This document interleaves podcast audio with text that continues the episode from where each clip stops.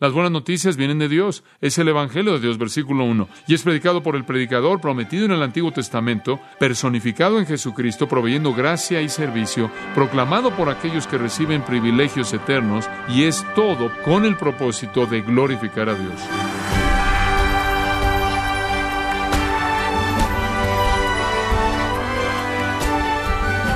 Estimado oyente, todos los días escuchamos noticias de secuestros, asesinatos, accidentes mortales, guerras, terrorismo y resoluciones judiciales que deshonran a Dios. Es evidente que vivimos en una cultura que desesperadamente necesita una buena noticia. Pues bien, permítame decirle que la buena noticia es que hay buenas noticias, muy buenas noticias que giran en torno al Señor Jesucristo. El pastor John MacArthur continúa su estudio acerca del Evangelio lo que es, lo que no es y lo que significa para usted, parte de su estudio, y ahora las buenas nuevas, aquí en gracia a vosotros. Nos encontramos de nuevo en Romanos capítulo 1 para nuestro estudio de la palabra de Dios y estamos viendo los primeros siete versículos. De nuevo, conforme examinamos una introducción muy importante del libro. Ahora estos siete versículos contienen la semilla de verdad que florece de manera plena en los siguientes 16 capítulos. Y ya les hemos señalado que hay por lo menos siete elementos en esta introducción, siete características acerca de las buenas noticias. Está el predicador de las buenas noticias, la promesa de las buenas noticias, la persona de las buenas noticias, la provisión de las buenas noticias, la proclamación de las buenas noticias, los privilegios de las buenas noticias y el propósito de las buenas noticias. Ahora permítame recordarle brevemente de las primeras tres. En primer lugar, el predicador de las buenas noticias se nos presenta en el versículo 1. Pablo, siervo de Jesucristo, llamado a ser apóstol, apartado para el Evangelio de Dios. Y ahí hemos conocido al predicador de las buenas noticias. Y nos apunta a una realidad muy importante y es esta que Dios ha escogido a instrumentos humanos para que sean los instrumentos de la transportación de las buenas noticias. Pablo, un hombre como nosotros, un siervo de Jesucristo, llamado apóstol, apartado para el Evangelio de Dios, apuntando al hecho de que Dios ha escogido usar agentes humanos. Dios ha diseñado usar a hombres y mujeres para proclamar las buenas noticias. De hecho, en Primera de Corintios nos dice que Dios ha escogido por la insensatez de la predicación el proclamar su mensaje e inclusive usar a predicadores débiles, anónimos, insensatos para hacerlo. Entonces, la fe de ninguna persona permanece firme o depende de la sabiduría de los hombres, sino que depende únicamente del poder de Dios a través de la debilidad de los hombres. Y el pueblo de Dios todavía son los instrumentos. Jesús nos mandó a ir por todo el mundo y predicar el Evangelio a toda criatura. El predicador, un instrumento humano. En segundo lugar, vimos la promesa de las buenas noticias, versículo 2 que él había prometido antes por sus profetas en las Santas Escrituras. Las buenas noticias o el Evangelio ya había sido prometido en el Antiguo Testamento. Esa es la razón por la que en Mateo 5, 17 Jesús dijo que no vino para abolir la ley, sino para cumplirla.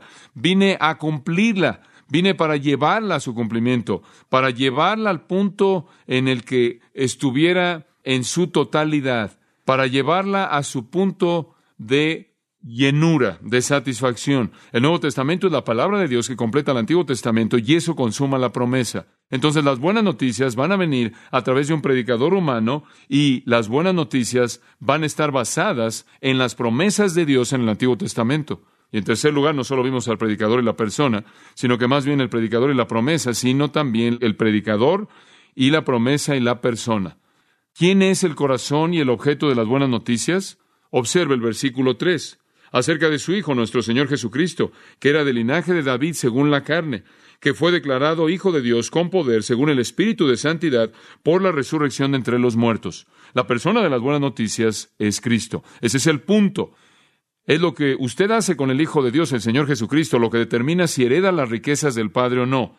Y en esos dos versículos hay una presentación absolutamente maravillosa de Cristo. Vemos su humanidad en el versículo 3. Él fue hecho del linaje de David según la carne. Él era un verdadero ser humano. Vemos su deidad en el versículo 4. Él fue declarado el Hijo de Dios con poder según el Espíritu de Santidad por la resurrección de los muertos. Vemos su humanidad, vemos su deidad. Él tenía que ser hombre para tomar el lugar del hombre, y él tenía que ser Dios para conquistar el pecado y la muerte y el infierno y Satanás. Ahora quiero que observe algo en el versículo 4, conforme concluimos nuestros pensamientos acerca de la persona. Dice que esto fue logrado, esto es su poder y resurrección, según el Espíritu de Santidad. Esta es otra manera de decir que el Espíritu Santo fue el responsable. Fue el Espíritu Santo operando en Cristo a través de la agencia del Espíritu. Cristo hizo lo que hizo. Él expresó su poder y fue resucitado de los muertos a través de la agencia del Espíritu Santo. Ahora, esta relación es muy importante. Si usted se regresa, por ejemplo, a Mateo capítulo 3 por un momento, permítame llevarlo rápidamente en una gira muy rápida de cómo Jesús estuvo relacionado con el Espíritu Santo en su encarnación. El Espíritu Santo es el tercer miembro de la Trinidad, como usted sabe, y dentro de la Trinidad ellos serán iguales. Sin embargo, cuando Jesús se encarnó, se sometió a sí mismo a la voluntad del Padre y al poder del Espíritu en una sumisión voluntaria. Y encontramos que en su bautismo, en Mateo capítulo 3, fue bautizado en el versículo 16. Y él salió del agua. Los cielos fueron abiertos y vio al Espíritu de Dios descendiendo como una paloma y reposando sobre él. Y una voz del cielo dijo, Este es mi Hijo amado en quien tengo complacencia. Ahora el Padre estaba dándole a Cristo el Espíritu. Ahora, subraye esto. Yo creo que a partir de este momento, esta fue la iniciación en su ministerio. Su ministerio fue controlado por el poder del Espíritu Santo. Ahora, adelantándonos, pasemos a Mateo capítulo 12, versículo 31. Él dijo esto a aquellos que lo acusaban de ser del diablo. Lo acusaron de ser de Satanás, lo acusaron de ser representante de Belcebú, el cual era un término pagano para Satanás. Y él dijo en el versículo 31, os digo que todo pecado y blasfemia le será perdonado a los hombres, pero la blasfemia contra el Espíritu Santo no le será perdonada a los hombres. Y todo aquel que hable una palabra contra el Hijo del Hombre, una palabra contra el Hijo del Hombre puede ser perdonada. Pero todo aquel que hable contra el Espíritu Santo no será perdonado.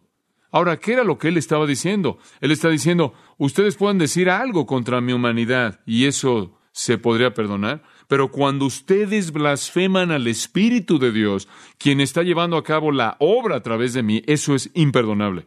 Pero el punto que por ahora quiero que vean es el siguiente, que cuando ellos negaron las obras de Cristo, Él dijo, ustedes no están blasfemando al Hijo del Hombre, están blasfemando a quién? Al Espíritu Santo.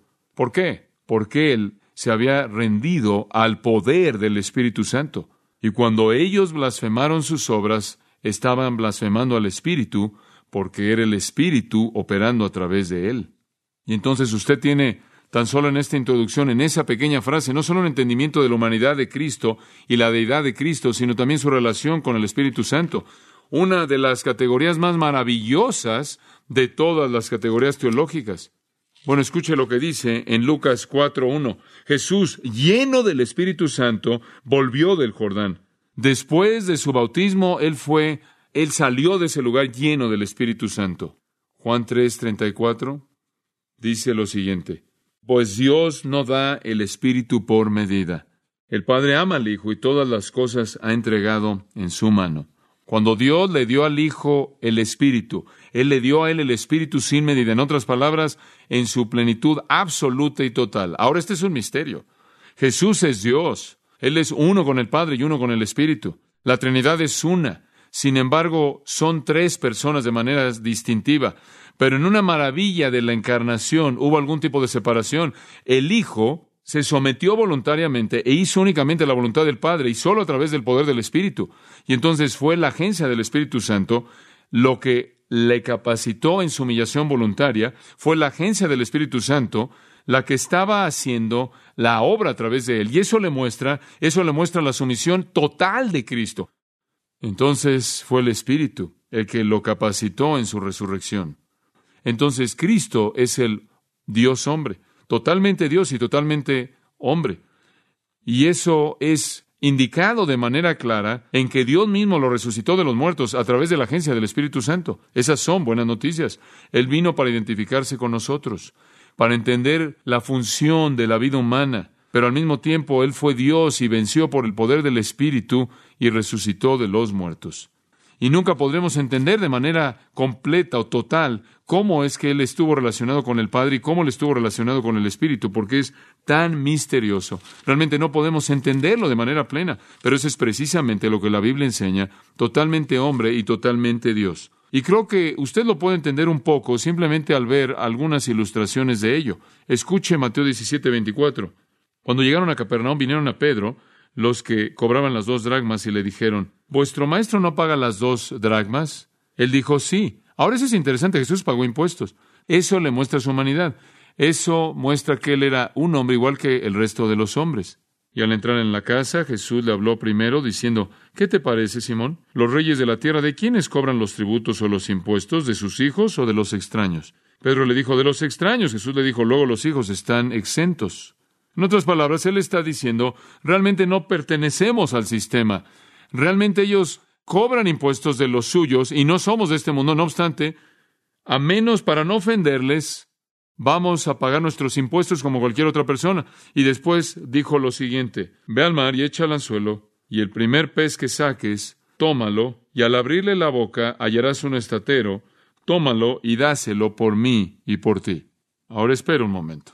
Una cosa es pagar tus impuestos, pero esa es otra manera de obtener el dinero que ninguno de nosotros podemos hacer. Como puede ver, ahí tiene una ilustración perfecta de la maravilla de su humanidad y su deidad. Él pagó sus impuestos, pero él tuvo maneras de proveer que fueron absolutamente sobrenaturales.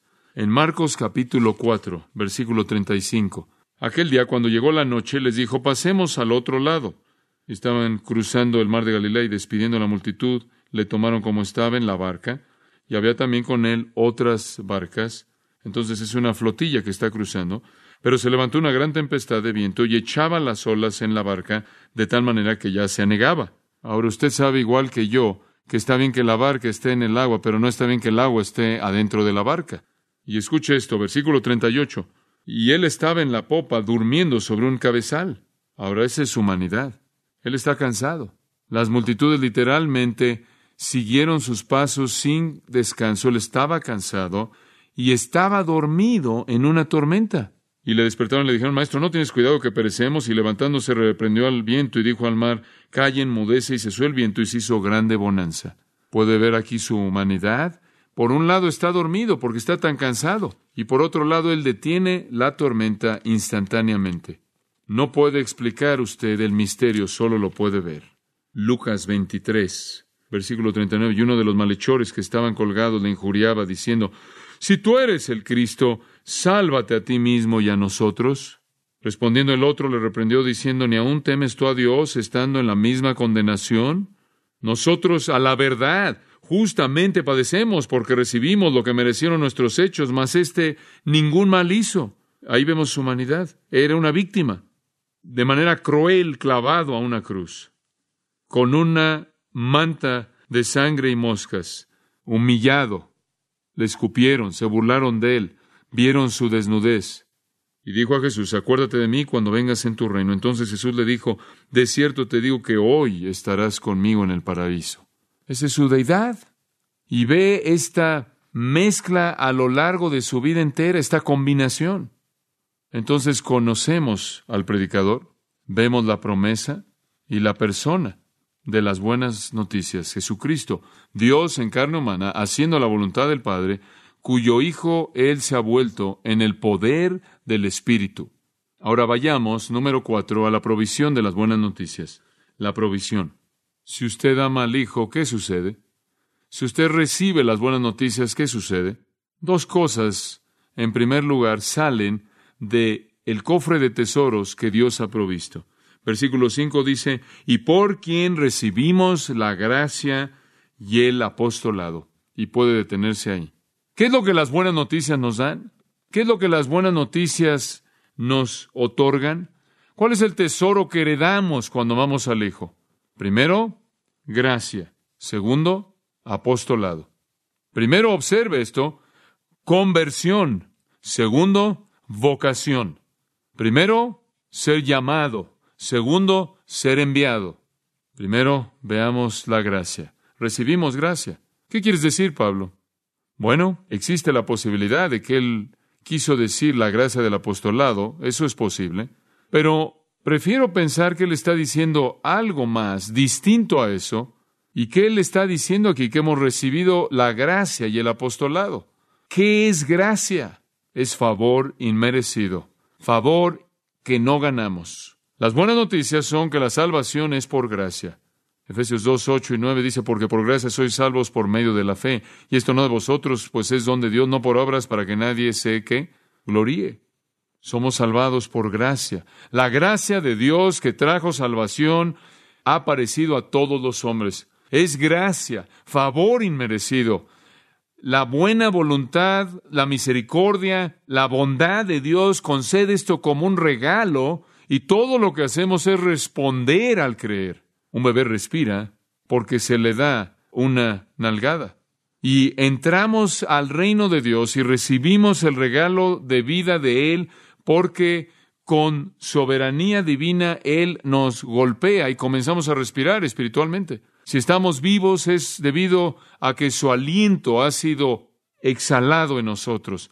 Somos nacidos de arriba. No hay lugar para la autorrecomendación, para el autorreconocimiento. No hay lugar para el mérito humano. No somos salvados por obras. De hecho, en Romanos esto será desarrollado en el capítulo 3, versículo 24. Dice, somos justificados gratuitamente por su gracia. Versículo 27, ¿dónde está pues la jactancia? Está excluida. ¿Por qué ley u obras? Ninguna, sino por la ley de la fe. Creemos si Dios muestra su gracia. En Romanos capítulo 5, él va a desarrollar eso más en los versículos 20 y 21 y habla de cómo en donde el pecado abundó, la gracia abundó mucho más. La misericordia sin causa, la bondad sin merecerlo. Entonces la salvación no vino por confirmación, la salvación no viene por comunión, no viene por bautismo, no viene por membresía de la iglesia, no viene por asistir a la iglesia, no viene por tratar de guardar los diez mandamientos o tratar de vivir el sermón del monte, no viene por ser generoso, no viene por creer que hay un Dios o que hay un Cristo, no viene simplemente por ser moral y respetable, no viene ni siquiera por decir ser cristiano, viene cuando recibimos por fe el regalo de gracia. Por cierto, el infierno va a estar lleno de gente como la que acabo de describir, que piensa que tiene la salvación en el objeto equivocado. Y entonces Pablo dice, recibimos gracia. Esta es la primera provisión del Evangelio que usted no tiene que ganarse. No podría si quisiera. Es imposible, ya que por las obras de la ley ningún ser humano será justificado. La primera provisión, gracia. La segunda, apostolado. Y creo que Pablo está expandiendo su pensamiento aquí. Él comienza consigo mismo. Pablo, y ya para cuando llega al versículo 5, él tiene la palabra recibimos. Hemos recibido gracia. Y creo que él incluye a la comunidad creyente. Hemos recibido un cierto tipo de apostolado. Sé que se ve a sí mismo en ese recibimos y ve a los otros apóstoles ahí y aquellos que han trabajado con él. También es posible que él percibe la amplitud de ese término en su contexto más amplio posible. Somos llamados y salvados y fuimos enviados para alcanzar al mundo. Y para Pablo su apostolado era ese apostolado único, único. De hecho, no había nada más como eso. Estaban los doce, Judas se fue, Matías fue añadido, eso mantuvo a los doce intactos, y más adelante Pablo apareció en la escena como un abortivo nacido fuera de temporada, un apóstol igual de genuino que los otros, que envió a Cristo personalmente después de la resurrección. Sin embargo, ahí había una identidad única en su apostolado, y creo que él percibía eso. Pero él también reconoció que todos nosotros estamos incluidos en el concepto de ser enviados. Usted recuerda que en Hebreos 3.1 llama al Señor Jesús un apóstol. Él fue enviado del Padre. Entonces, en el sentido más amplio, yo creo que el término se refiere a cualquier mensajero del Evangelio. Pero por favor no se confunda. No somos iguales a los apóstoles del Nuevo Testamento. Ellos fueron únicos para su propia época. Pero usted descubre conforme estudia, y hemos visto en las lecciones pasadas, entonces no vamos a profundizar en el punto, vimos que hubieron muchos que fueron enviados. Por ejemplo, en Romanos 16, 7, Dice, saluda a Andrónico y Junias. ¿Alguna vez ha oído usted de ellos? ¿Sabe algo de ellos? No, yo no. Dice, quienes son conocidos entre los apóstoles. ¿Qué tipo de apóstoles eran Andrónico y Junias? Bueno, ciertamente no apóstoles con una A mayúscula, no los oficiales. pero fueron enviados. Ellos fueron enviados en una misión de proclamar la verdad de Cristo representándolo a Él. Y entonces yo creo que esto es lo que estamos aprendiendo aquí, de que no solo está la gracia de la salvación, sino también el desafío de ser enviado. Por cierto, en Hechos 14, 14 llama a Bernabé un apóstol. Él no fue uno de los doce, ni fue el equivalente de Pablo en ese sentido. Y esto lo vemos a lo largo de las Escrituras. Tiene el término apóstol siendo ampliado y ampliado en muchos textos, de tal manera que no lo podemos confinar únicamente a ciertos individuos específicos. En Efesios 2.10 dice que hemos sido creados en Cristo Jesús para buenas obras, las cuales Dios ha preparado de antemano para que anduviésemos en ellas. Hemos sido creados en Cristo Jesús para buenas obras. Ese es el punto. Un ganador en los Juegos Olímpicos en la antigüedad se le hizo una pregunta. Espartano, ¿qué ganarás con esta victoria? Y él respondió, yo, Señor, tendré el honor de pelear en la línea frontal para mi rey. Eso es todo. Somos llamados a servir con todas nuestras limitaciones. D.L. Moody dio un discurso en una ocasión en Chicago, y era típico, era Moody en, como era normalmente, y al final de su discurso, un hombre con mucha preparación académica se le acercó y dijo, Señor, disculpe, pero usted hizo once errores en su gramática en esta noche. Y el señor Moody dijo, probablemente sí. Como usted puede ver, mi preparación temprana fue muy limitada y fue mala, pero estoy usando toda la gramática que conozco por la causa de Cristo. ¿Qué tal usted? Esa fue la respuesta correcta, ¿no es cierto? En una ocasión, una persona se le acercó a Moody y le dijo, no me gusta su invitación. No creo que es la manera correcta de tener una invitación. Y él dijo, bueno, usted sabe, yo le agradezco eso. Y él dijo, siempre he estado incómoda con ella también. Me gustaría que conociera una mejor manera. ¿Cuál es su método de invitar a la gente a Cristo? Oh, le dijo la persona, no tengo uno. Él dijo, me gusta más el mío. Sean cuales sean nuestras limitaciones, yo creo que Dios quiere que no solo tengamos gracia, sino también apostolado, que seamos enviados. Y sé que el punto primordial aquí es que Pablo está reflexionando en su propio apostolado y la gracia de Dios en su propia vida. Pero es mucho más grande que eso. El doctor Barnhouse, reflexionando en una ocasión muy interesante en su vida, que es un paralelo a una experiencia que tuve y solo quiero compartirla con usted. Él estaba siendo ordenado en el ministerio presbiteriano y él escribe que el moderador del presbiterio me hizo preguntas y yo las respondí me pidieron que me inclinara, que me arrodillara. Los hombres vinieron hacia mí y un hombre, a un hombre se le pidió que hiciera la oración. Sentí que su mano tocó mi cabeza y después las manos de otros tocando mi cabeza, apretando sobre la suya, presionando sobre la suya y las otras manos. El anillo, el círculo de hombres se acercaron a mí, me rodearon y un hombre comenzó a orar. Fue una oración pequeña, buena oración, y una pequeña frase en ella que decía, Padre, guárdalo con tu amor, guíalo con tu ojo y ciñelo con tu poder. Me quedé pensando en esos tres verbos, guarda, guía y ciñe. Parecía tan insensato como hacer una ceremonia de matrimonio de dos personas que habían estado viviendo juntos durante un cuarto de siglo y que tenían familia. Yo sabía que había sido ordenado por mucho tiempo atrás y que las manos que habían estado en mi cabeza eran manos que habían sido perforadas y clavadas una cruz. Años después, el hombre que hizo la oración ese día firmó un papel diciendo que él se oponía a la doctrina del nacimiento virginal, la doctrina de la deidad de Jesucristo, la doctrina de la expiación sustitucionaria, la doctrina de los milagros de Cristo, la doctrina de la inspiración de las Escrituras, como pruebas para la ordenación de un hombre en el ministerio. Y cuando leí su nombre en esa lista, Puse mi mano sobre mi cabeza y me reí, sorprendido y preguntándome cuántas docenas de veces yo me había cortado el cabello desde que sus manos impías me tocaron. Y después disfruté de la profunda consolación de saber que la mano del Señor Jesucristo, desgarrada y herida debido a mi pecado, me había tocado y me había dado un apostolado, el cual era de Dios y el cual era más importante que aquel que cualquier hombre pudiera probar por su pequeña ceremonia. Ahora usted tiene que oír al doctor Barnhouse predicar para entender lo fuerte que él dijo eso. Dios le dio su ministerio y su misión. Leí eso y pensé en mi propia ordenación. Hombres buenos y piadosos estuvieron ahí, me hicieron todo tipo de preguntas y se acercaron y colocaron sus manos sobre mí y oraron y todos firmaron mi certificado de ordenación. De hecho, hubieron suficientes líneas y hay un nombre escrito más grande que cualquier otro nombre. Debió haber sido un ancestro de John Hancock. Una escritura muy grande escribió su nombre en la primera línea de mi ordenación que está ahí colgada en mi pared. Y no mucho tiempo después de eso él abandonó el ministerio. Se involucró en inmoralidad abierta, negó la fe, negó a Cristo, se volvió un ateo, un representante del ateísmo, se volvió un profesor de filosofía en la Universidad del Sur de California. Y yo, al igual que el doctor Barnhouse, le doy gracias a Dios porque mi apostolado, mi ministerio no vino de los hombres, sino que vino de Cristo mismo. Escuche, ¿cuál es la provisión de las buenas noticias? Es la gracia para salvar, apostolado para servir.